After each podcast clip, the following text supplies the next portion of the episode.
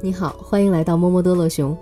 我们继续艾丽的你一年中的八千七百六十个小时，依然是番外篇，和华语圈最奇葩的人辩论是怎样的体验？因为参加说话达人选秀节目《奇葩说》，很多人认识了我。说实话，参加这个节目的初衷真是冲着辩论两个字去的。可能从外表看不出来，但我真的酷爱辩论，喜欢高逼格的就事论事的辩论。节目组跟我说，这是个严肃的辩论节目。有众多超级牛的辩手，此前超级演说家上没有机会和马薇薇交锋，我也想借此机会和薇薇姐辩论交流，就兴致勃勃的去了。海选在郊区进行，当时有种自己被拐卖到偏远山区的感觉，但过程很顺利，感觉还不错。可第一次真正录制时，我被尺度吓到了。原来所谓的严肃的辩论节目是要打引号的，而且这个引号也大了点儿。我并不是生活在真空里，也关心世事。那些话题和朋友聊天时也会听到，但在正式场合，刚开始还是非常不适应。我的老师包袱太重了，总会考虑到我的学生们的感受，于是变得束手束脚。很多未播出的部分更为劲爆，比如 hold 住姐现场带了很多情趣用品，让我完全把持不住。当我一向敬重的马东老师也说出没下线、没节操的话时，我一下乱了阵脚。正如大家在头几期节目中看到的，我找不到状态和节奏。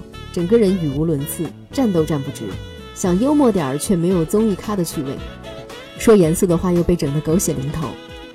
我也想像其他选手那样拿出精力全情投入，可我的日程排得很紧，总是要上午上课，下午匆匆地跑去录节目，然后深夜赶回来。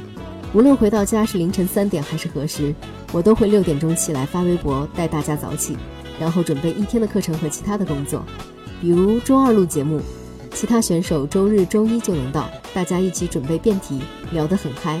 虽然每次录节目我都是去的比较晚，跟大家交流的机会比较少，但关系还算融洽。我也不时给大家买酸奶零食，这也是暖男称号的由来，也不是刻意去做，只是平时在公司已经习惯了，被同事们戏称为“酸奶工”。通过参加奇葩说，我从马东老师身上学会了打开自己，要好好说话，说人话，蹲得太久自己也会累。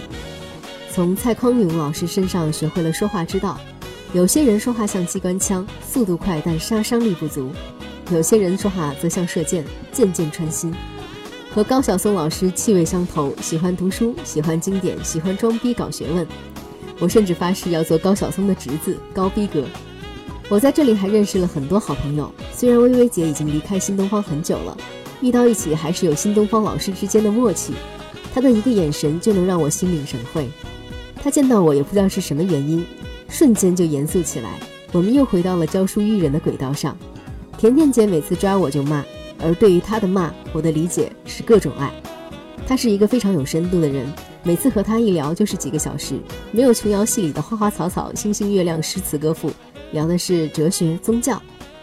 如今在生活中可爱的要死，但经常被潇潇各种调戏。如果这世界上有人不喜欢如今，那他可能已经失去了对爱的感知力。从超级演说家到奇葩说，我和潇潇早就认识，一直到现在。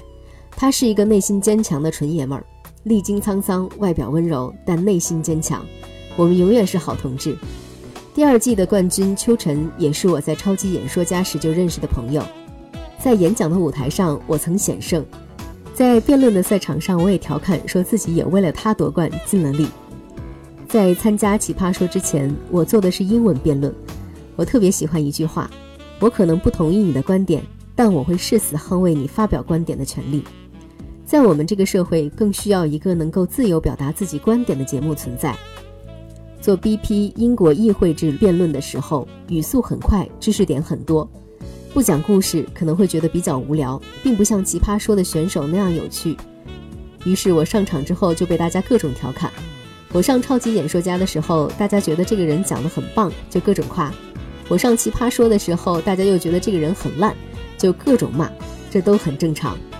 你表现好的时候，别人夸你，你可以接受；你表现不好的时候，别人骂你，你为什么接受不了？参加这个节目，增强了我的心理素质。一个人想要成功，最关键的就是有强大的心理素质。当别人骂你说你的时候，你都可以坚持下来，相信未来的成功也离你不远了。正如俞敏洪老师所说，心理素质某种意义上是锻炼出来的。你要知道，在这个世界上，如果有人讽刺你、打击你，或者你觉得自己处于非常低的状态，其实是一件特别正常的事。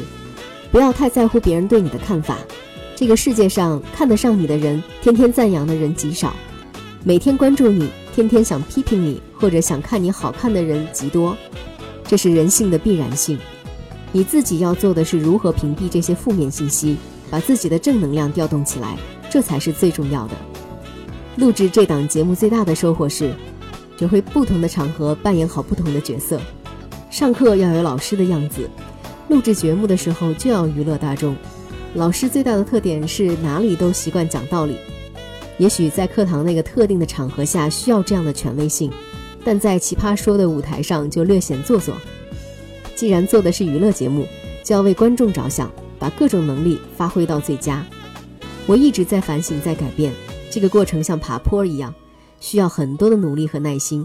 前面的路总是远的望不到头。人要有很多努力，才能显得毫不费力。刚开始我总是想模仿别人，微微的逻辑，如今的可爱，甜甜的霸气，秋晨的理性，甚至是潇潇的骚气。但那都是别人，不是自己。结果可想而知，学谁都不像。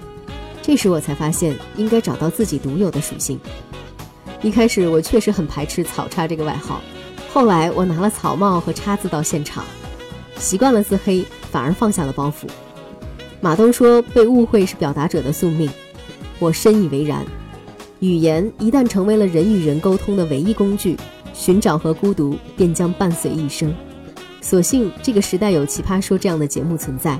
即使辩论不能改变这个世界，至少可以改变生活在这个世界上的我们。不论断，不贴标签，没有定见，读取事物本来的面貌。